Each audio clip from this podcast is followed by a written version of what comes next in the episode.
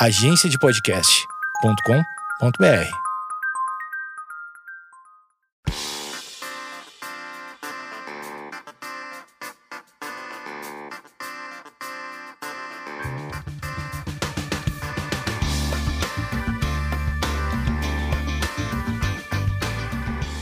Esquizofrenóias no ar. E para finalizar nosso mês setembro amarelo, eu recebo o nosso quarto convidado, que é o Padre Lício. É, vocês acompanharam o especial Setembro Amarelo com episódios muito ricos e eu tô com muito orgulho de finalizar com o Padre Lício esse mês. Lembrando que é, as pessoas não tentam ou pensam em se matar apenas em setembro. É importante lembrar que isso é uma luta no ano todo e eu acho que para sempre, porque os transtornos mentais vêm se popularizando e, e o sofrimento, infelizmente, também. Então a gente tem que estar tá de olho sempre, não só em setembro. O Padre Lício tem uma história muito interessante. Primeiro, eu só queria é, fazer um, dois momentos pessoais antes de começar. Primeiro, é a primeira vez que eu tô gravando depois de ser indicada ao APCA de Melhor Podcast, que esse programa é feito por mim há um ano e existe um prêmio que é muito respeitado da crítica, do pessoal de rádio, e eu fui indicada. trabalho em rádio há quase 20 anos e a primeira vez, e eu nunca imaginei que eu pudesse ser indicada ao APCA. Muito obrigada quem votou em mim. E eu acho que no ano que vem, acho que é no final do ano que sai o prêmio. Então, mesmo que eu não ganhe, não tem importância, mas é, saber que estão olhando para um programa como o nosso e com um tema tão importante é uma honra. É, sinto que eu estou no, no caminho certo. Agora, uma outra coisa, essa segunda vez nessa semana que eu vou a uma igreja. Vejam só vocês, eu de uma origem católica, sempre falo no programa. Essa semana eu gravei um podcast como convidada. O nome do podcast é Te Convido a um Cappuccino. E, pasmem, ele é apresentado por frades caputinhos, é, que eles são franciscanos. essa parte eu não vou é, falar muita coisa, porque eu posso. Se bem que a gente tem um padre aqui, depois ele pode explicar pra gente. É, e o tema é Setembro Amarelo, vai ao ar essa semana também. E para mim, como eu já falei várias vezes, já recebi. Eu que tenho um histórico com depressão, já recebi a unção dos enfermos duas vezes, tenho bastante proximidade com o tema. É, é, eu fico muito feliz que a igreja esteja aberta finalmente para debater esse tema. Então procurem esse podcast. Sou eu e uma psicóloga, mais um Frei, o outro apresentador, que é o Paulo. E tá muito legal, assim, porque o, o Frei, ele tem. Ele segue a mesma linha do meu terapeuta, que ele também é psicanalista, ele ele é o, vamos chamar de devoto de, do Carl Rogers, que é a psicologia humanista, que eu digo que, para mim, foi. É, se não fosse essa linha, eu acho que eu não estaria com uma abordagem tão empática como eu tenho nesse podcast. Agora vamos ao segundo padre, segunda igreja dessa semana, com o padre Lício, que eu é, quem me indicou foi o Marcel, do Eu Estou, junto com a doutora Karen, que é que participou do episódio número 3, que ela deu uma aula pra gente de como do, do, do da prevenção e pós-venção ao suicídio.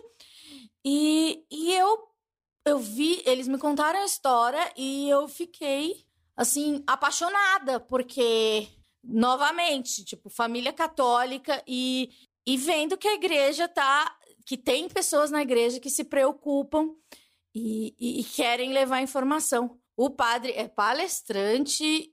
Bom dia, boa tarde, boa noite, né? Que as pessoas podem ouvir em qualquer lugar. Pode ser que elas estejam ouvindo em 2049 e a gente nem esteja mais vivo. Obrigada por me receber. É a primeira vez que eu gravo, não gravo em casa, mas eu vim aqui porque é, o trabalho do senhor é muito importante. Muito obrigada por estar aqui. Eu que agradeço, Amanda. Obrigado, obrigado pelo carinho de, de você ter vindo aqui. Estou uh, muito feliz de estar com você uh, para a gente poder falar desse assunto tão, tão tabu e ao mesmo tempo tão importante, uh, que é essa questão do fenômeno do suicídio. Obrigado pelo seu carinho de, de ter vindo. Um prazer enorme falar com você e com você que nos ouve. É, tem um vídeo, se você é, puder assistir, procura o padre Lício de Araújo Vale, procura no, na fanpage do Eu Estou, que é um projeto muito legal é, que tem no Facebook. É, e tem um vídeo de quase 20 minutos do senhor falando é, de uma maneira assim muito didática sobre a sua história com a depressão, suicídio, alcoolismo, etc. O seu pai, a história dele é um absurdo de, de triste.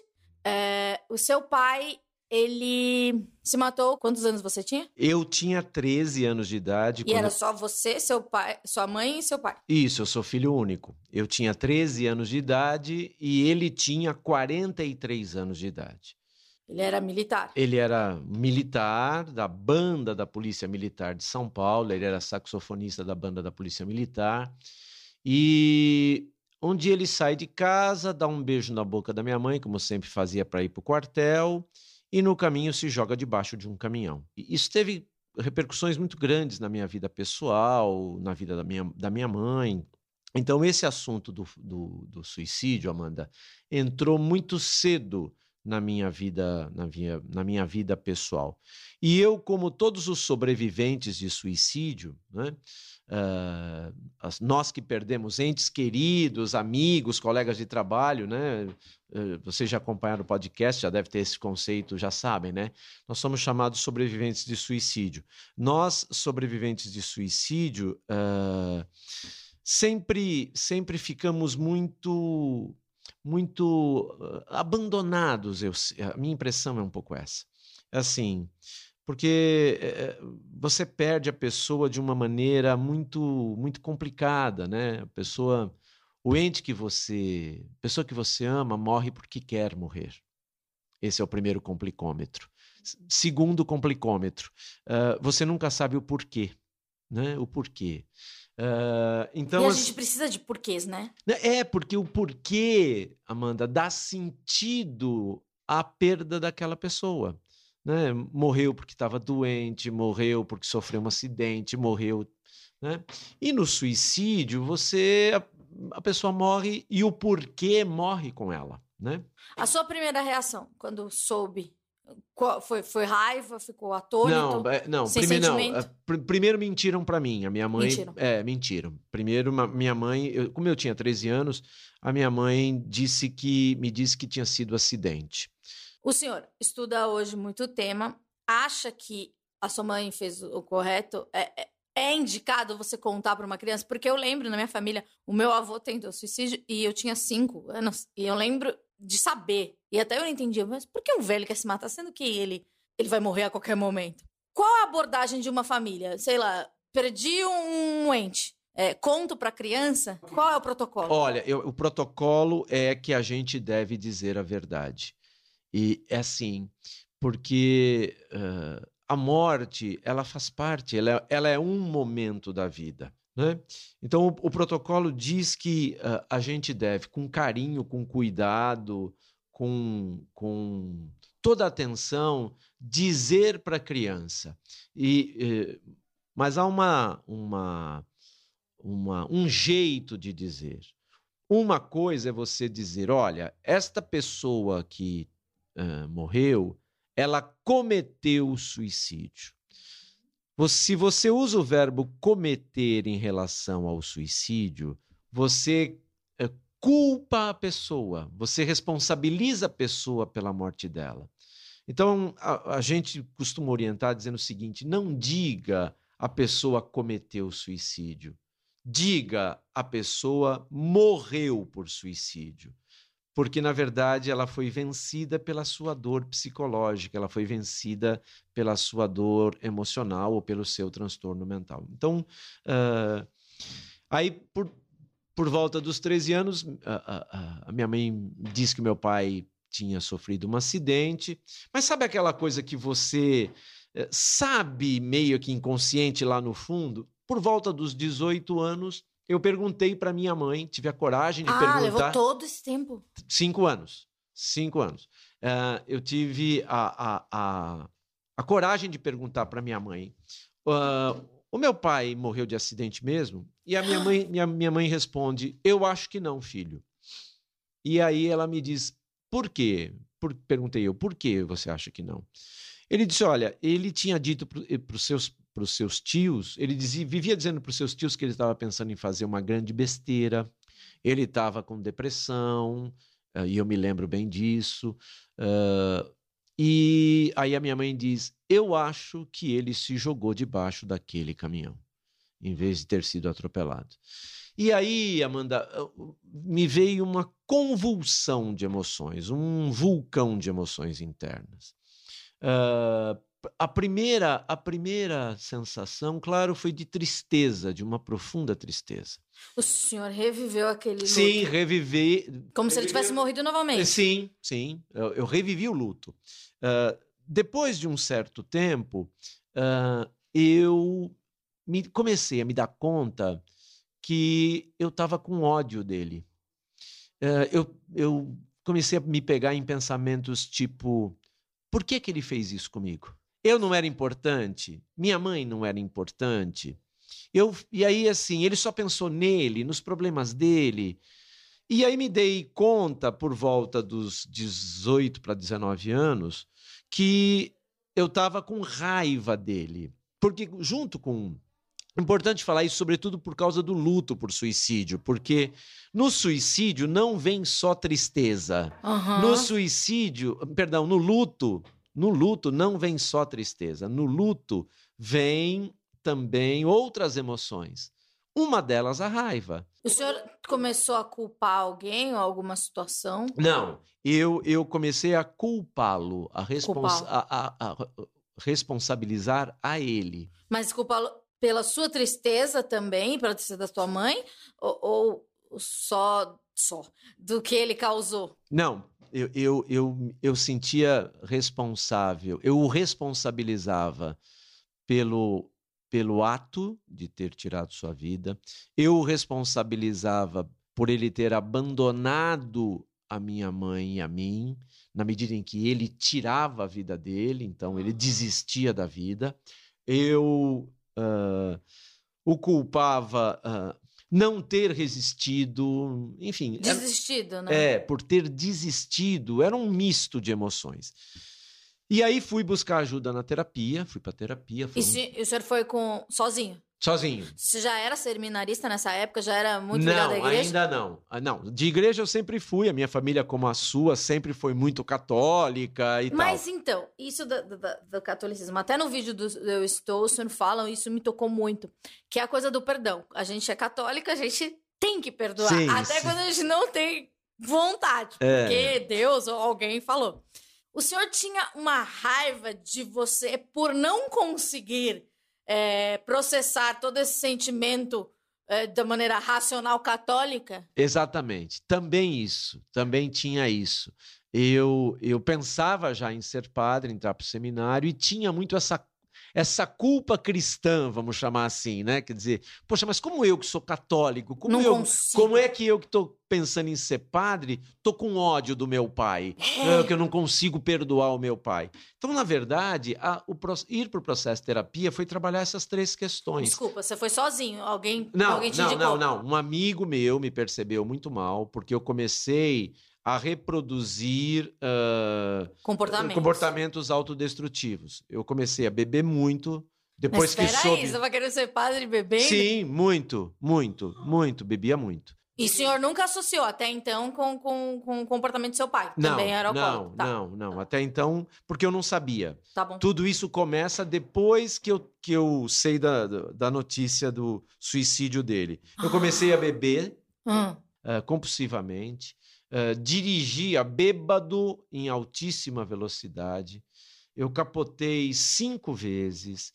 Eu, assim, eu não saía de casa dizendo eu vou me matar, mas eu inconscientemente entrei num processo autodestrutivo. ah, meio que reproduzindo o processo autodestrutivo dele. Aí um amigo muito querido falou assim para mim, cara, você tá muito mal. Você tá muito mal, você tá se matando, vai procurar ajuda. E ele me indicou um psicanalista Dr. Luiz Henrique Alves, a quem eu sou eternamente grato. E foram 30 anos de terapia, 30 anos deitando uma vez por semana no divã para elaborar o estrago emocional que o suicídio do meu pai provocou em mim. Aliás, a Organização Mundial de Saúde uh, diz, Amanda, que um suicídio impacta em média cinco a seis pessoas próximas da pessoa que tira a vida dela. Cinco a seis pessoas próximas serão impactadas, ou emocionalmente, ou socialmente, ou economicamente e tal. E, e aí foram 30 anos, uh, e em determinado momento da terapia, o, o meu terapeuta virou e falou assim para mim: Cara, você conhece a história de vida do seu pai? Eu disse: Olha, eu sei que meu pai foi adotado. Aí ele diz assim: Pô, tenta levantar a história do seu pai, porque talvez haja nela alguma coisa que nos ajude a entender o que aconteceu. O senhor fazia psicanálise, certo? Psicanálise. A psicanálise, ela dá uma cavucada, né? É, a ca... é. Você, em algum momento, você falou assim, não, não quero saber. Assim, porque eu, eu já tentei fazer psicanálise e não consegui, porque mexe em coisas que estão boas lá, escondidas. Mas eu sei que em algum momento eu vou mexer. É, em algum momento você falou assim: não, não, não tô de boa, não quero entrar nesse assunto. Sim, sim, eu fugi da dor por um tempo. Tá. Eu fugi da dor por um tempo. Eu não queria entrar e foi bacana. Porque o, o, o, o meu psicanalista na, na, época, ele respeitou esse momento. Sim, isso é né? Bom. Ele, ele, me, ele respeitou esse momento. E. Daí, quando o senhor estava preparado. Pois é, quando eu capoto a quinta vez, eu chego, eu chego para ele e digo, olha, capotei dirigindo bêbado. E ele vira para mim e diz assim, não, não, não me espanta não. Aí eu disse, mas, mas como? Que, que negócio que, que, que, que, você está louco? Uhum. Eu, tô com, eu, eu, eu, eu, eu te pago para você me ajudar, eu digo para você... Agora sofra, é, é, eu quase morri. Aí ele vira para mim e diz assim, não, é a sua herança. Aí eu falei assim, herança? Do que, que você está falando? Aí ele me diz... A, ele me disse a, a, a palavra que me deu coragem de enfrentar a minha dor, Amanda. Ele vira para mim e disse: Lício, qual é a herança que um pai emocional, qual é a herança emocional que um pai que se destrói deixa para o seu filho? Essa foi a pergunta. Aí eu disse. O psicanalista de... faz umas perguntas, é, né? Que deixa é, a gente assim. É, é, é, eu falei, se destruir. Aí ele disse: Pois é, então não me surpreende, uma hora você vai conseguir. Aí eu falei para ele assim: "Não, cara, mas eu não quero isso". Aí ele disse: "Ó, oh, você só pode, você só pode renegar esta herança, este processo autodestrutivo, se você olhar para ele, porque você fugiu dele a vida inteira. Você precisa olhar para a sua dor".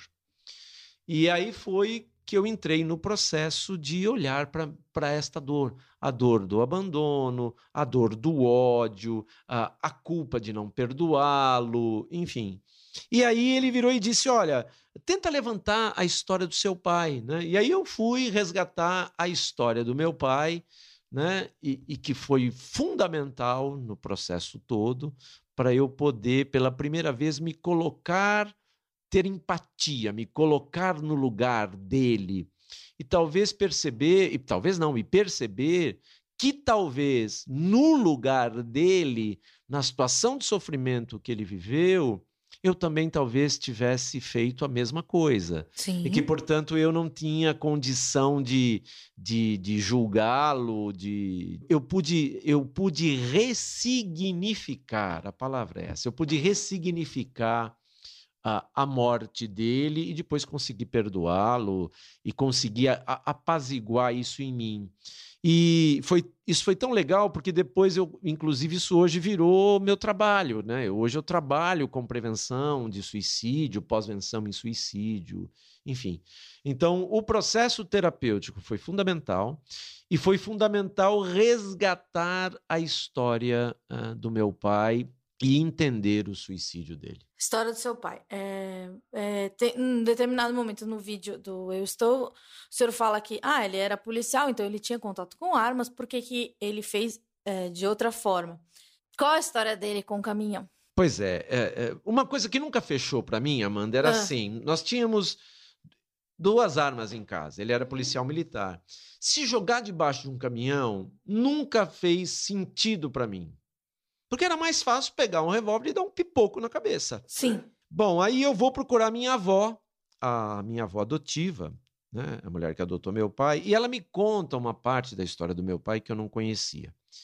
Meu pai nasceu em 1926, num, no sertão da Paraíba, numa cidade chamada Catolé do Rocha. Filho de uma família sertaneja muito pobre. Em 1932, houve uma grande seca no Nordeste do Brasil. Aliás, uma das maiores secas no Nordeste do século passado.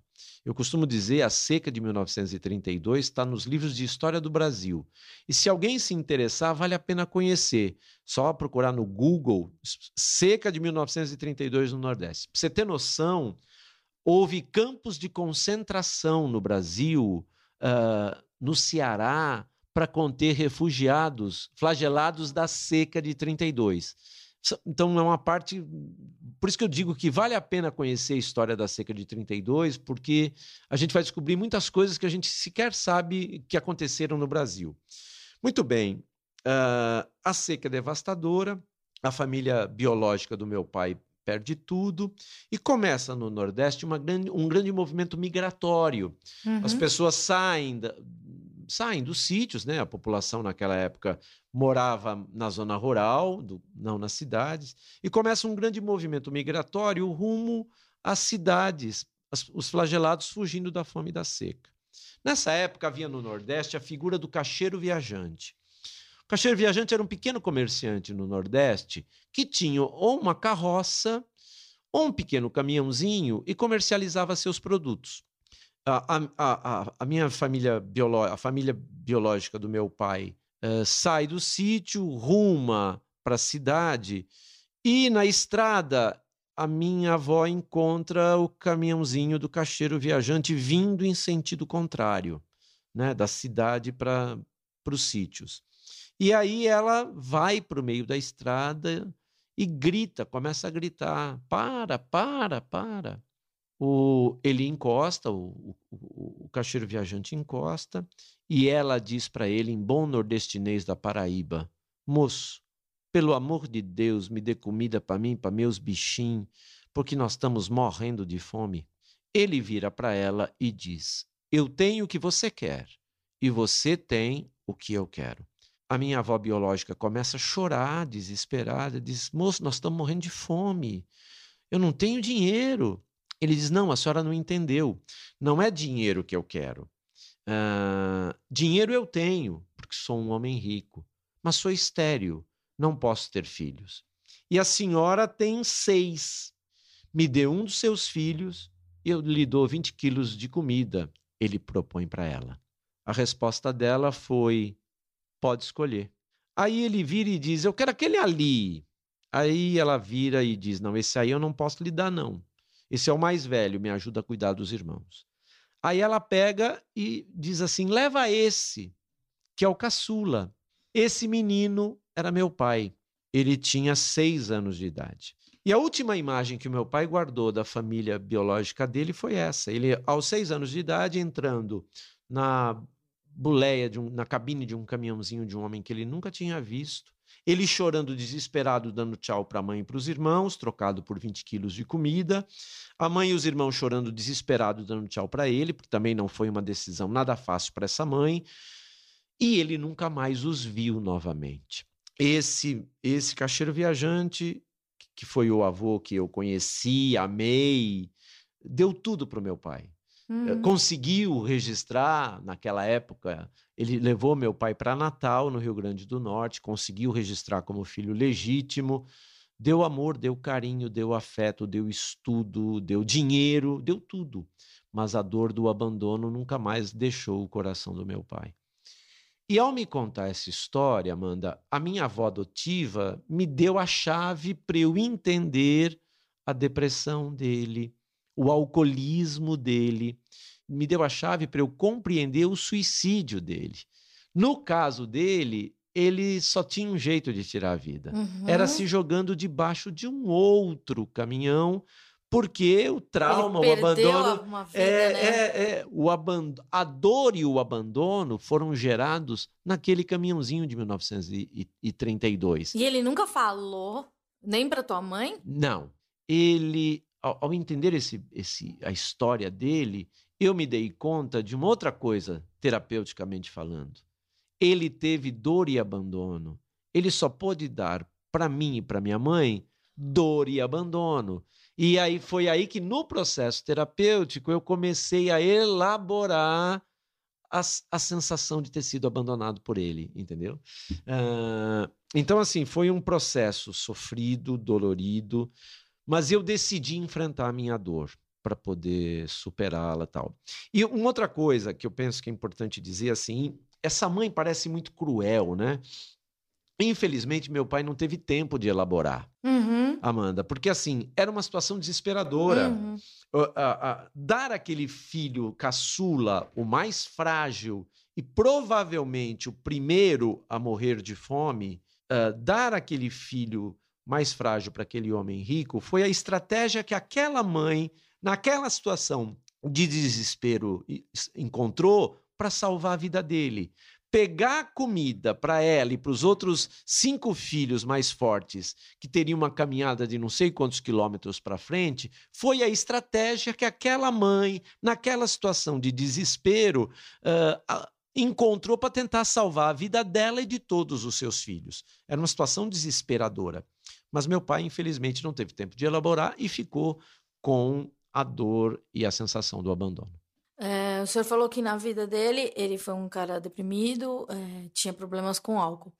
É, como que foi essa relação é, da, da- sua família? Era uma família destruída, vamos falar assim?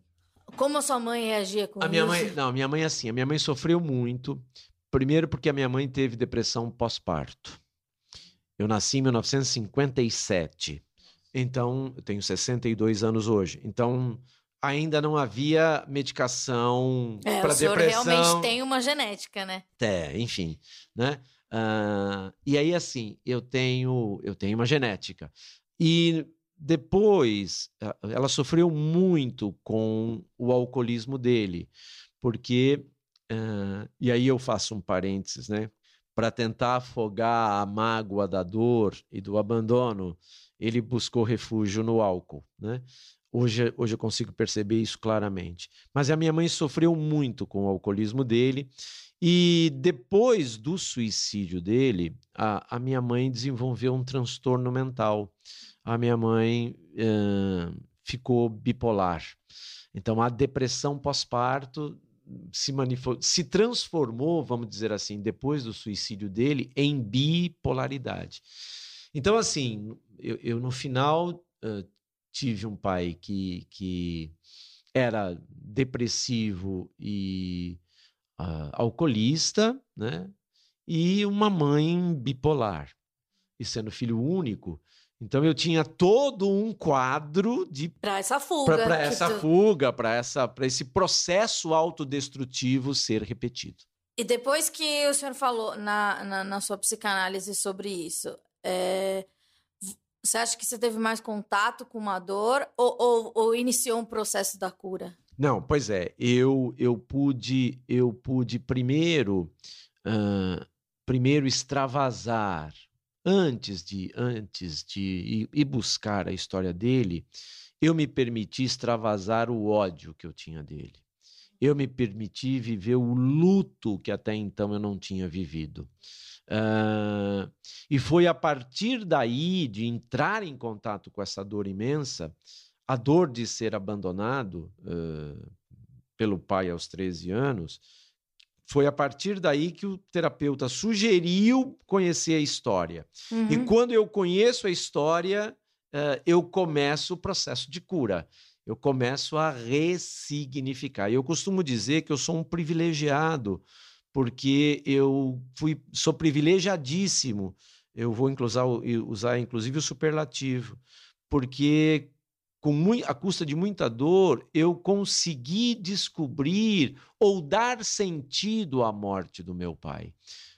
que a grande maioria dos sobreviventes não, não consegue. Porque esta pergunta, o porquê, por que morreu, por que tirou a vida, morre com a pessoa. Mas isso é muito importante, uh, isso do apoio a, aos sobreviventes, né? Porque o senhor passou 30 anos na psicanálise para conseguir pois é, tudo isso. Pois é, veja só. Só que isso é, é, o, é, é, a, é, a, é o ressignificado que eu dei. Ele se matou verdadeiramente por isso?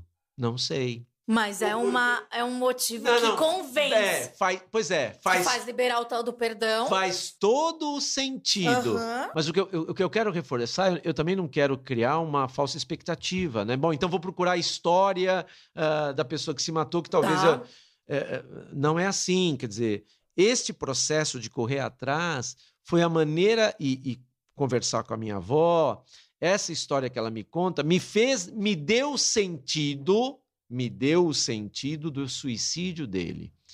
Uh, agora, se ele se matou verdadeiramente por conta disso, eu jamais não sei, já, jamais saberemos. Porque este porquê que todos nós buscamos, né? E, e, e, no meu caso foram, foram anos e anos buscando, e as famílias de suicidas buscam, este porquê a gente nunca vai ter. Essa, essa resposta é uma resposta insepulta. E por isso que dificulta muito o, o luto por suicídio, uhum. porque você uh, fica sem essa resposta do porquê uh, a pessoa uh, tirou a vida dela. Hoje o senhor faz um trabalho muito bonito, né? O senhor é palestrante e tem um livro que eu não li, mas eu quero ler, que o senhor pega oito líderes religiosos, oito, né? São nove. Eu, eu escrevi um livro, chama-se Foram Deixados para Trás, e um dos capítulos do livro, claro, como sacerdote católico, eu fui no, no, no, no IBGE, no censo, e pesquisei, levantei as nove principais religiões presentes no Brasil em número de adeptos e fui entrevistar nove líderes dessas religiões, uh, tentando trazer um capítulo é o suicídio nas religiões, quer dizer, como é que as religiões e as principais presentes no Brasil lidam com o fenômeno do suicídio, como é que elas uh, cuidam da família, as famílias têm, têm direito a ritos fúnebres na, naquela religião, e a pergunta fundamental era Uh, para onde vai a alma, o espírito Minha mãe sempre da... falou que eu ia vagar eternamente. Me matar não era uma boa ideia, porque não tem o perdão de Deus. Então, beleza, essa, essa dúvida Deus perdoa, né? Pois é. Deus é bonzinho. O Deus, na minha cabeça, ele é bonzinho. Ele não é mal que não vai me perdoar. Não, pois é, então. E aí eu fui fazer, eu fui entrevistar nove líderes religiosos para exatamente responder essa pergunta. E aí, eu, e aí foi muito legal, porque foi uma experiência muito bacana, porque eu não, eu não queria ler livro, pesquisar na internet, sabe? Eu queria, eu queria de fato entrevistar Uh, outros sacerdotes, sacerdotisas, por exemplo, eu, eu tive num, num, num terreiro de Umbanda, entrevistei uma sacerdotisa de Umbanda, né? não se chama mais mãe de santo, agora hum. chama-se sacerdotisa de Umbanda. E, e, e, e, aí fui, fui atrás. Né? Então entrevistei um rabino judeu, entrevistei um sheik muçulmano, de uma mesquita muçulmana, entrevistei um pastor, uma pastora da Igreja Batista, dos uh, evangélicos protestantes mais tradicionais. Neopentecostal também? Entrevistei um, um pastor neopentecostal, enfim. E aí e eu fiquei muito surpreso, porque a grande maioria das religiões mudou, mudou de opinião em relação a isso. E isso graças a também a compreensão uh, das ciências, uh, sobretudo das ciências sociais, a partir do Durkheim, né, que é o primeiro grande autor que faz uma relação entre suicídio e grupos sociais e relações sociais, e depois os próprios estudos que vieram da psicologia, né? Uh, porque a psicologia, e sobretudo tem um autor chamado Edwin Schneidman, que é o pai da suicidologia, uh, ele, uh, os, a psicologia diz que no fundo, no fundo, o suicida não quer tirar sua vida, mas quer se livrar da sua dor psicológica, uhum. emocional. E, e isso, para mim, Amanda, ficou muito claro com a história do meu pai. O suicídio do meu pai, para mim, é um exemplo muito claro de, desta visão, né? De que. É um de, sofrimento, é, né? Você quer é um sofrimento livrar. existencial. Ele, meu pai, por exemplo, e, a, e, a, e quase todos os suicidas, eles não querem tirar sua vida, mas querem se livrar da sua dor que não sabem mais como. Até a relação com o alcoolismo também, sim, que é uma anestesiada. Sim, que é uma anestesiada, enfim. E aí, a, a, a grande maioria das religiões presentes no Brasil hoje diz o seguinte: Deus pode, por caminhos que só Ele conhece, socorrer com sua misericórdia as almas, a alma, o espírito da pessoa que tirou a sua vida. Uh, algumas, algumas religiões, uh, por exemplo, uh, a Igreja Católica fala em purgatório, o Espiritismo fala da, do, do Vale dos Suicidas. Então, em algumas religiões, há uma punição, digamos assim, temporária. No judaísmo tem uma coisa que você não pode enterrar. É, não, o judaísmo já superou isso. Ah, é? É, o, que legal. o, o judaísmo já superou isso. No judaísmo, hoje, os, os suicidas são enterrados no, no, no Campo Santo dos uhum. judeus e a família tem todos os direitos aos ritos. Mas Por voltando... que, que o senhor acha que essa informação não chegou na gente? Hã? Essas reformas não chegaram na gente? Não chegaram, na, não, chegaram porque, assim, é, é uh, elas ficam às vezes muito restritas às próprias comunidades religiosas. Tá. Quer dizer, e como hoje o Estado é, é laico, né? Uhum. vem toda essa coisa do Estado laico, eu penso que não se tem muito interesse. Uhum. É, é, uma meramente uma opinião pessoal. Eu penso que não existe muito interesse. Bom, mas, mas o, o, o, o que, que as religiões pensam disso? Porque parece que a religião virou uma coisa muito do âmbito do particular, do privado só. Hum. Uh, enfim, e só para terminar aquele raciocínio, então, assim, uh, tem algumas religiões, a, a, Igreja Católica diz que a, a alma vai para o purgatório, os espíritas que a, o espírito da alma do suicida vai para o vale dos suicidas, a pessoa sofre, a alma sofre um tempo e depois ela é perdoada e reconciliada. Né? Então, assim, volto. Hoje, a, a grande maioria das religiões diz o seguinte: Deus pode, por caminhos que só Ele conhece, dar ocasião de arrependimento e salvação uh, para as pessoas uh, que se matam. Deus é capaz de perdoar as pessoas que tiram sua vida. Uh, e isso, Amanda, está ligado a uma coisa cultural que veio da Igreja Católica, mas está ligado a uma coisa cultural, que é e que entrou na sociedade ocidental, que é essa história de que quem se mata vai para o inferno. Uhum. Vai para o inferno por quê? Porque pecou contra o quinto mandamento, que é não matar. Né? Uh, e por que, que eu digo que isso entrou na cultura? Porque no início do cristianismo não era assim. No início do cristianismo, o, o suicídio era meramente um ato moral ou imoral quem vai introduzir esse conceito de que quem se mata vai para o inferno é Santo Agostinho, que é um dos, um dos, um dos grandes filósofos e teólogos uh, católicos. Que depois essa posição vai ser reforçada por São Tomás de Aquino. Uh, e aí, assim, isso acabou entrando na nossa cultura ocidental, né? meio que no inconsciente coletivo de todo mundo uh, que tem alguma fé. Bom, se matou, então está no inferno porque pecou contra o quinto mandamento. Até Santo Agostinho, o, o quinto mandamento, não matarás, se referia ao assassinato. Uhum. É Agostinho que vai ligar o suicídio ao quinto mandamento. E daí, como a Igreja Católica era única, né, a reforma protestante é, vem 1500 anos depois, né? Então, esse conceito vem, acompanhou o nascimento da civilização uh, uh, no Ocidente. Depois, quando há a reforma protestante, todas as outras religiões nascem, veio esse caldo cultural que veio do catolicismo. Então, que, é, que quem se mata vai para o inferno. E as doutrinas hoje, as igrejas, as igrejas, mesmo mesmo o islamismo, mesmo o budismo,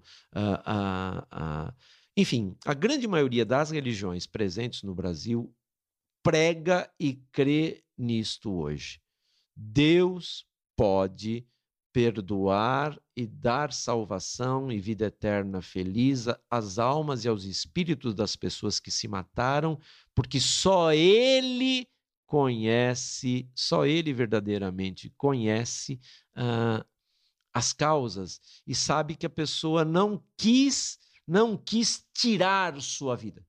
Voltamos para o conceito da psicologia.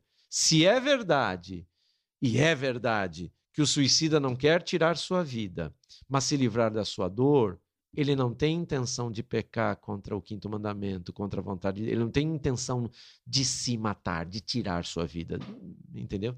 É, pensando aqui, é, esse programa pode ser muito bom para as famílias religiosas, né, que, que, que devem sofrer e imaginar que a pessoa está num, num lugar horrível agora. Eu acho que acho que pode ser um alento, um alento para famílias que sofrem é, por pessoas que, que tiraram a vida e, e acham que tá, tá amargando alguma coisa horrível. Você sabe que isso é devastador, Amanda, para quem tem fé. Por exemplo, a minha família é extremamente católica. Nós não tivemos direito de celebrar a missa de sétimo dia do meu pai. Nós não tivemos direito de celebrar a missa Porque de mesma época... Nem de ano, porque na, ele, então ele tira, é um sofrimento, ele tira, Deus. ele tira a vida em 1970, logo depois do Concílio Vaticano II. E naquela época a igreja ainda dizia que uh, as almas das pessoas que se matavam estavam no inferno. Uhum. Ora, se estavam no inferno, não tem sentido Sim. fazer rito religioso. Agora, para quem tem pra fé. católico, meu é, Deus. Para católico, para qualquer um, quer Sim. dizer, que tem fé. Então você imagina, isso é um fator que complica muito mais o luto. Claro. Porque, porque para quem tem fé, esta questão ela é, ela é devastadora, porque você perde a pessoa que você ama do jeito que perde. Com a sensação de assim, a pessoa que eu amo morreu porque quis morrer. Ela tirou a vida dela. Você já já tem essa dor. E você imaginar que essa pessoa, no meu caso, um pai, mas pense uma mãe que perde um filho, uma filha por suicídio. Imaginar que, que a, a, a alma, a, o espírito dessa pessoa uh, não, não vai ter paz em Deus, para quem tem fé, para quem crê, isso é devastador, entendeu? É, realmente. É, há um tempo, uma amiga ela tirou a vida e teve a, a missa. E é uma coisa que eu não pensei, não sabia realmente que, que a pessoa não tinha. A, que no passado as pessoas não tinham a oportunidade de fazer, porque é um rito de passagem, né? Não, você imagine para um judeu. Imagina o judaísmo, uma família judaica que pega, que, que vive todos os ritos judaicos, Sim. perde uma mente por suicídio. Naquela época, no judaísmo, o, o, corpo não era sequer enterrado no cemitério judeu. Quer dizer, então não, era só no catolicismo, não. Assim, as religiões como um todo tinham por trás e, e, e, isso que eu acho e por isso que eu acho que é importante falar para entender, né? Tinha por trás essa ideia de que como a vida é dom de Deus, a vida é dada por Deus, então era um pecado gravíssimo você tirar sua vida. Então você ofendia a Deus e, e, portanto, merecia o castigo eterno. Aí, aí volto. Por isso que é importante e, e, os estudos, tanto da sociologia, quanto da antropologia, quanto da, da psicologia, que mostram que, na verdade, não é isto que acontece. O suicida ele não quer tirar sua vida, Portanto, ele não tem a intenção de pecar, de ofender a Deus. Ele quer simplesmente se livrar da sua dor e não vê outra saída.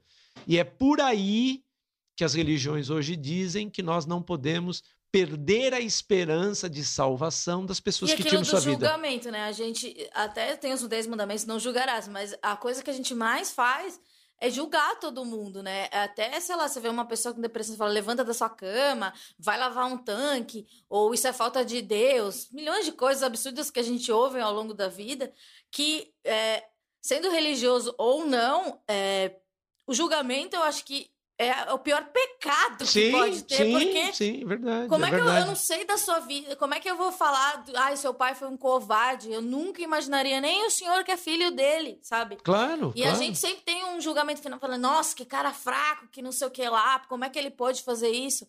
É, eu, eu sinto que o julgamento é, é uma coisa que a gente precisa ensinar, seja na religião ou fora dela, que é uma afronta, porque a gente nunca sabe a dor de ninguém, a gente nunca sabe da história de ninguém. É legal. Cada pessoa tem uma história. É legal você falar isso, porque assim, uh, a gente julga a dor do outro de fora. O problema é que não dá para comparar a dor. A, a, a, dor, só quem sente a dor é que sabe o tamanho da sua dor. Eu brinco, né? Eu sou muito brincalhão. Por exemplo, assim, quando você está com uma dor de dente daquelas enlouquecedoras, quer dizer, uh, uh, cara, você não pensa nas crianças da África que estão claro. morrendo de fome. Sabe aquela coisa que a gente às vezes desqualifica. As crianças da ACD que tem duas pernas e... falando, tô triste, Mas sabe? É, é, é, que essa coisa do, do julgamento. Mas você está pensando em se matar por causa disso, né? Mas assim, não dá para comparar. Porque quando a gente tem uma dor de dente daquelas avassaladoras, ninguém pensa nada disso. O que você quer é tomar um analgésico para passar a sua dor, não é? E, e, então, assim, uh, a, gente, a gente julga a dor dos outros de fora. E, e a gente compara a dor. Não, a, gente, a gente precisa mudar essa vibe, sabe? Uhum. Eu acho que a gente precisa deixar de, de ser julgador, aquele que julga a dor do outro, para ser acolhedor, uhum. aquele que acolhe a dor do outro, sem julgar, sem condenar, sem comparar. Até porque eu, eu posso até olhar essa história e tentar projetar a minha dor, mas a experiência de vida é outra. É, é? é outra. É, tipo, eu nunca vou sentir a sua dor, mas eu vou tentar compreender uma, ao máximo. Sim. E humanizar tudo e transferir para mim tudo. É, o meu terapeuta fala uma coisa que é, eu acho engraçada e boa. É, eu tenho é, depressão, transtorno bipolar tipo 2 também. É, ele fala, Amanda, o seu problema ele é um calo, mas ele dói como uma metástase. Então, a gente tem que tratar essa dor. Porque se alguém olhar para mim com, com olhar para o meu histórico e ver que eu não tenho tantos sofrimentos para ter desenvolvido tudo isso, é, as pessoas vão julgar e vão falar assim: nossa, mas é tão simples, né? Só toma remédio, faz terapia e fica quieto. Mas só eu sei como que, que, que a, como essas coisas, é, como os fatores externos e a minha genética faz com que, como eu me sinto, a gente não sabe. Você sabe que tem uma grande su suicidologista no Brasil, a doutora Karina Fukumitsu. Ela tem uma frase que eu gosto muito. Ela, ela diz assim: é, só dá sentido à sua dor o sentidor. É, só consegue mensurar a sua dor, em outras palavras, aquele que a sente, né? Uh, a gente não é o que você diz, não dá para, eu não consigo, não consigo sentir a sua dor. Agora eu posso ter empatia com ela, eu posso perceber que você está sofrendo e humanamente me colocar à sua disposição para te ajudar, para acolher sua dor, para poder uh, buscar saídas e te ajudar de, de como você pode aliviar ou se livrar da sua dor e tal. Por isso que eu volto. Eu acho que a gente precisa, e, e isso é um outro fator que eu penso que é importante para o tabu em relação ao suicídio, né? É, é isso, é, é a gente julga a gente é sempre pronto para julgar. Você falou de uma outra coisa que eu acho bacana a gente falar, que esta que é, que é a questão da depressão, né? Que você diz assim, e isso é muito comum, né? A pessoa é julgada, ah, é vagabundo, ah, é preguiçosa, ah, tá com frescura. E né? é julgar dentro de casa. É, né? é, sim, e são as pessoas que querem te ajudar. É, Falam, ai, mas as pessoas, crianças da ACD não têm pernas e você é tão bonita. Bonita, eu falo, é. Daí eu falo, eu queria não ter perna E, e ser e feliz. eu penso que é importante a gente falar disso, porque isso é um outro tabu. Uhum. Eu, eu costumo dizer o seguinte: a pessoa com depressão, ela às vezes não sai da cama, nem do quarto, nem do isolamento, não é porque ela uh, não quer, não é uma questão de querer, é uma questão de não poder. Para usar o teu exemplo da, da criança da ACD, Você vai, diga para uma criança ou para um adulto que está com fratura de fêmur, quebrou o fêmur, diz para ele: Vamos, levanta, sai dessa cama, vamos, você está com duas pernas. Ele não é. consegue porque a perna está quebrada, o osso está quebrado. Qual que é a diferença? A diferença é que quando é no físico, a gente vê a quebradura. Quando é na alma, o, o depressivo, a pessoa com depressão não consegue porque a alma está quebrada. Uh, só que aí a gente não vê. Uh, mas então assim. É, é que import... nem o senhor fala no vídeo, e, e, pela primeira vez que eu. Aos 16 anos eu fui numa psiquiatra pela primeira vez, que eu tive uma crise muito absurda.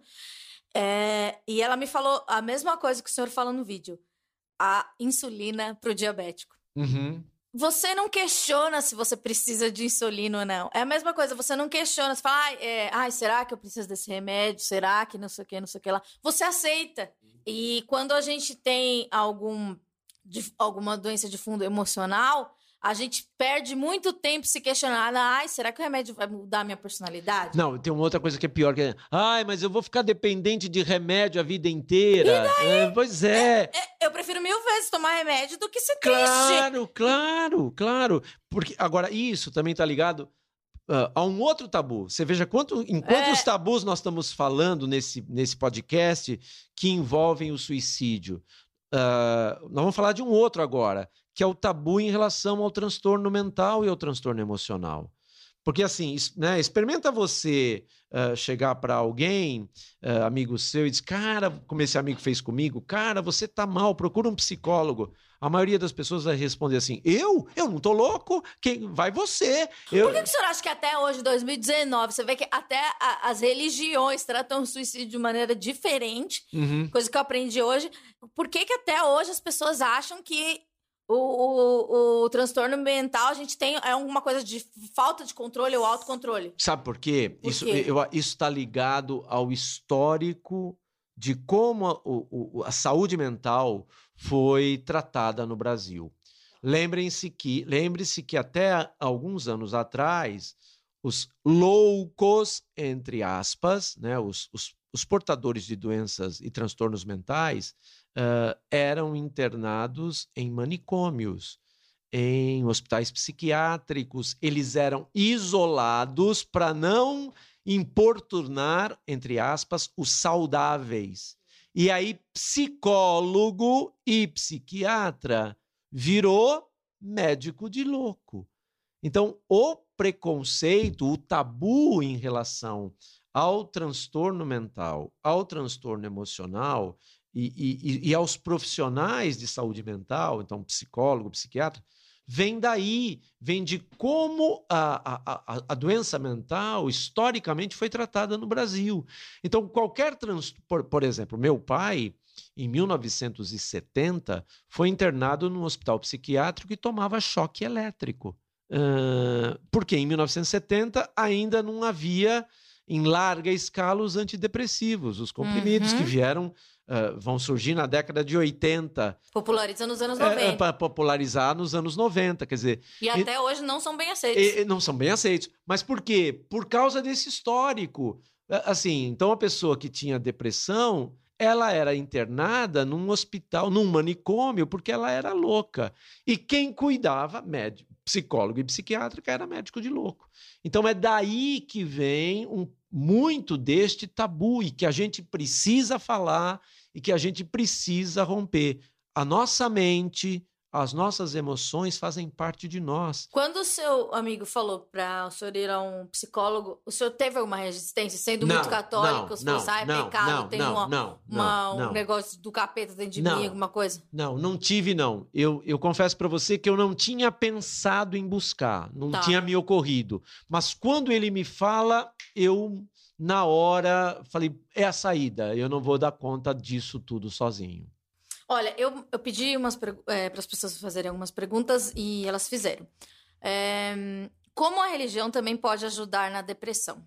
Olha, eu acho que a religião pode ajudar a, a, na, na, depressão através, sobretudo, da oração. Eu, eu, alguns estudos da Organização Mundial de Saúde dizem que você uh, ter fé, você uh, rezar, você se relacionar com Deus, te faz você se relacionar com um outro. Uh, e aí isso te livra da sensação de solidão. Tem muitas igrejas cristãs, não só a Igreja Católica, mas várias igrejas cristãs, que têm grupos de apoio né, para pessoas com depressão. Há grupos de apoio também, que, embora não sejam religiosos, de cunho religioso, funcionam em templos. Uhum. Dou, por exemplo, os neuróticos anônimos, os grupos de NA, né, de neuróticos anônimos, né, que segue a metodologia do, do AA. Eles são grupos que muitas vezes se reúnem em, em templos. No espaço físico no espaço, da igreja. É, no espaço físico das igrejas, não só da católica.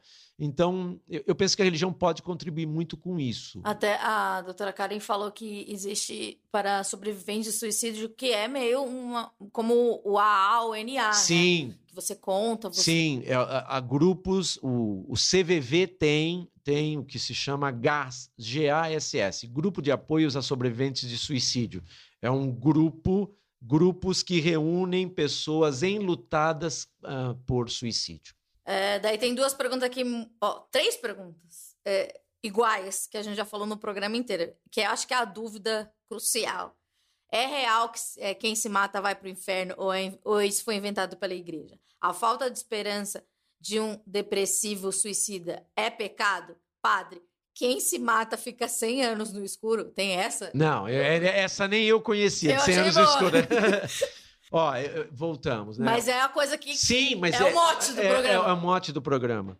É importante deixar claro: é, é assim. Uh, ninguém pode tirar a sua vida. Né? Ninguém tem. Do ponto de vista da, religioso, uh, nenhum de nós tem direito de tirar a sua vida. E do ponto de vista cultural também. Pois é, enfim.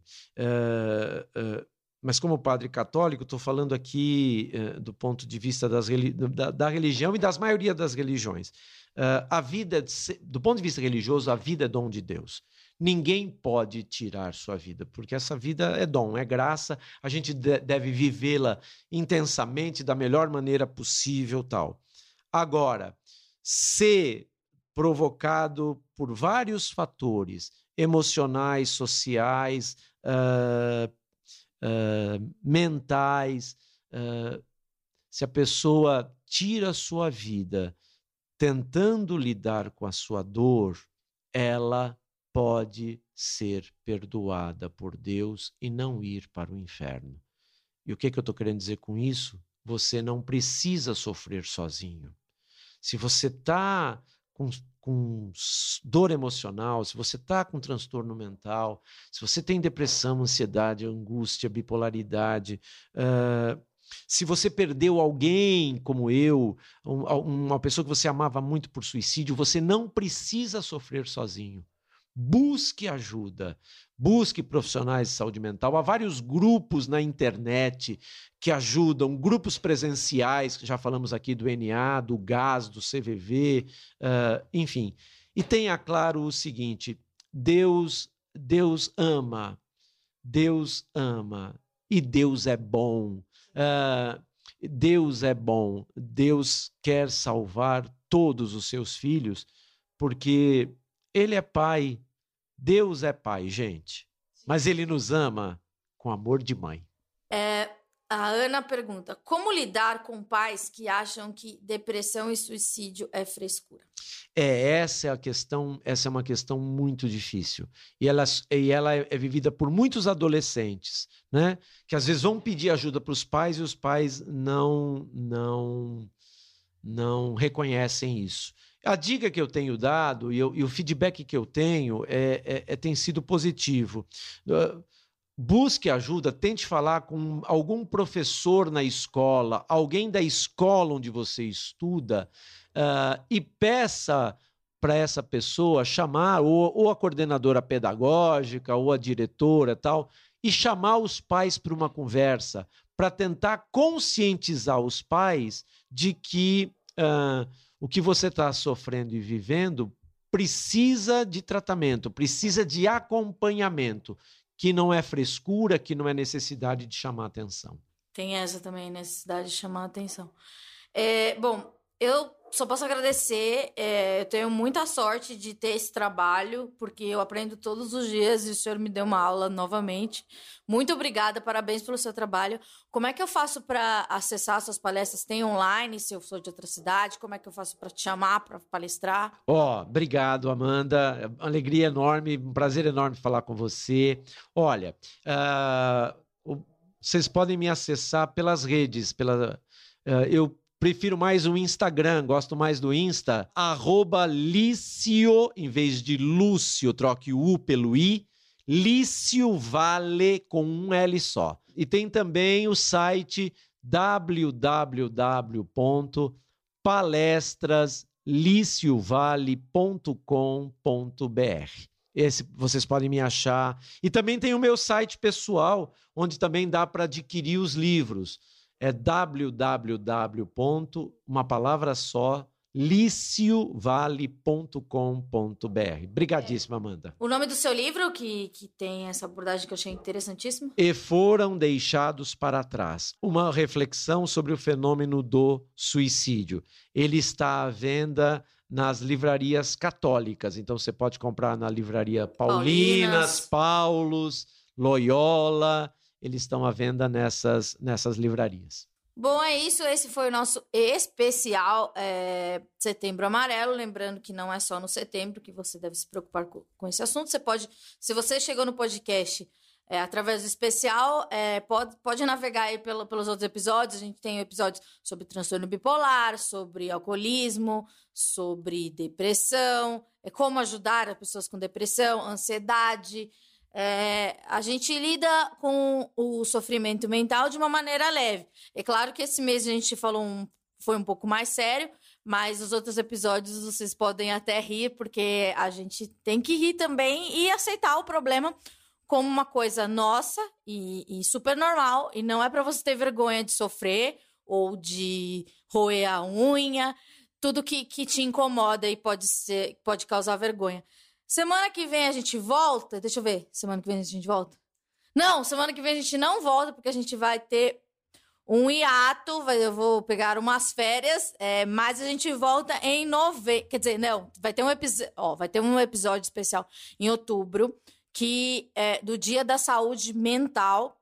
Então, e depois eu volto semanalmente em novembro, tá bom? Um beijo para todo mundo e paz nos estádios. Beijo.